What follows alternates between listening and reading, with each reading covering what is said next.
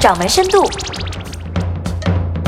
各位掌门，大家好，欢迎收听本期的掌门深度。上市公司京东商城的 CEO 刘强东和青春靓丽的奶茶妹妹章泽天，自从走在一起，经常霸占了娱乐圈和经济圈的版面。最近呢，两人被曝光已经登记结婚了。更有操心的网友把两人的婚讯和最近的两条新闻：一是刘强东宣布未来十年每年只拿一元年薪，和另一项大约是二十六点五亿元的股权激励计划结合起来。分析啊，说是这是刘强东在结婚之前保全自己的财产。如果两人因为感情不和分道扬镳，那么这二十六点五亿和奶茶妹妹是毫无关系。完全就是一出老谋深算的霸道总裁坑了单纯的奶茶妹妹的桥段。这娱乐八卦也罢，经济新闻也罢，总归呢，两人的结合总是让我们或多或少是感慨颇多。今儿咱们就来盘算盘算，刘强东的算盘到底是算计奶茶，还是展望京东呢？今年的八月七号晚间。京东发布了二零一五年度的第二季度财报。财报中披露，京东的董事会在今年的五月份批准了一项针对刘强东的为期十年的薪酬计划。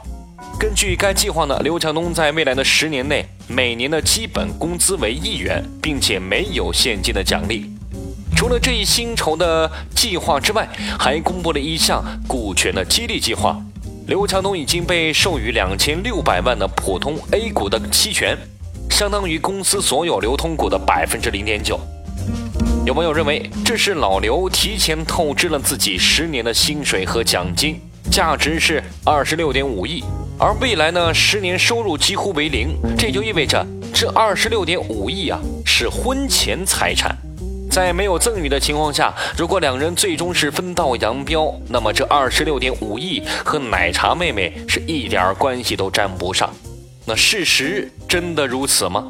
咱们得首先来说说这两千六百万股的普通 A 股的期权。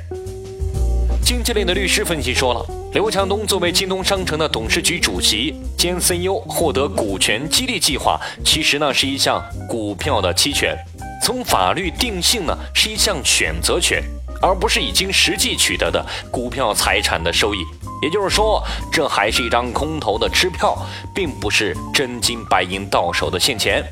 俗话来说，就是公司的董事会啊，让刘强东好好干，带着京东一起干大事业。如果干得好，京东的股票大涨，以后呢，刘强东就可以以优惠价来购买公司的股票，再卖了赚取差价。而刘强东这样做呢，也是为了表达对京东未来的一种发展的信心。把自己的个人命运与京东的未来发展绑在了一起，而并不是网友担心的婚前财产的安排。您正在收听的是《掌门深度》。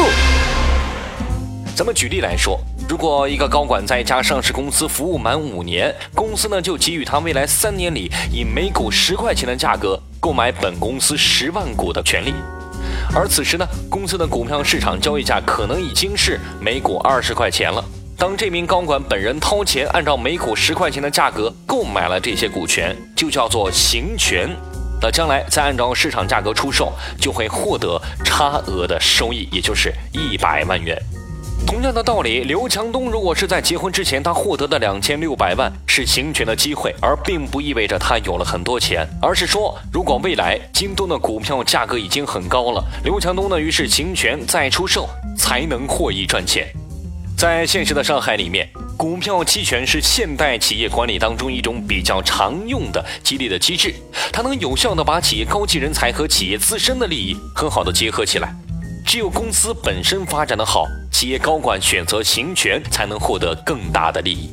所以说。京东最近连发两条新闻，一方面是将刘强东和京东是绑得更紧，而另一方面也表明了霸道总裁刘强东本人对京东未来的看好，和霸道总裁专门为坑奶茶妹而下的套哈没有关系。当然，也有人说了，这两千六百万的股权行权之后，收益到底是算婚前的财产，还是夫妻的共同财产呢？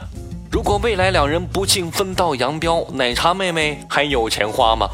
律师认为呢，虽然刘强东和奶茶妹妹结婚的时间具体不明，但是即使这个股票的期权是他结婚之前获得的，那么未来行权产生的收益仍然是夫妻的共同财产。另外，就算再做一个极端的假设，刘强东和奶茶妹妹在十年内就分手了，而且婚姻存续期间，刘强东并没有选择行权，而是在离开奶茶妹妹之后才购买了上述的两千六百万股。但对这问题呢，目前并没有一个明确的法律规定。但是律师认为，只要存在婚姻关系存续期间可以行使部分期权，而并且获得实际的财产权益的事实，就应该将所得的收益认定为夫妻的共同财产。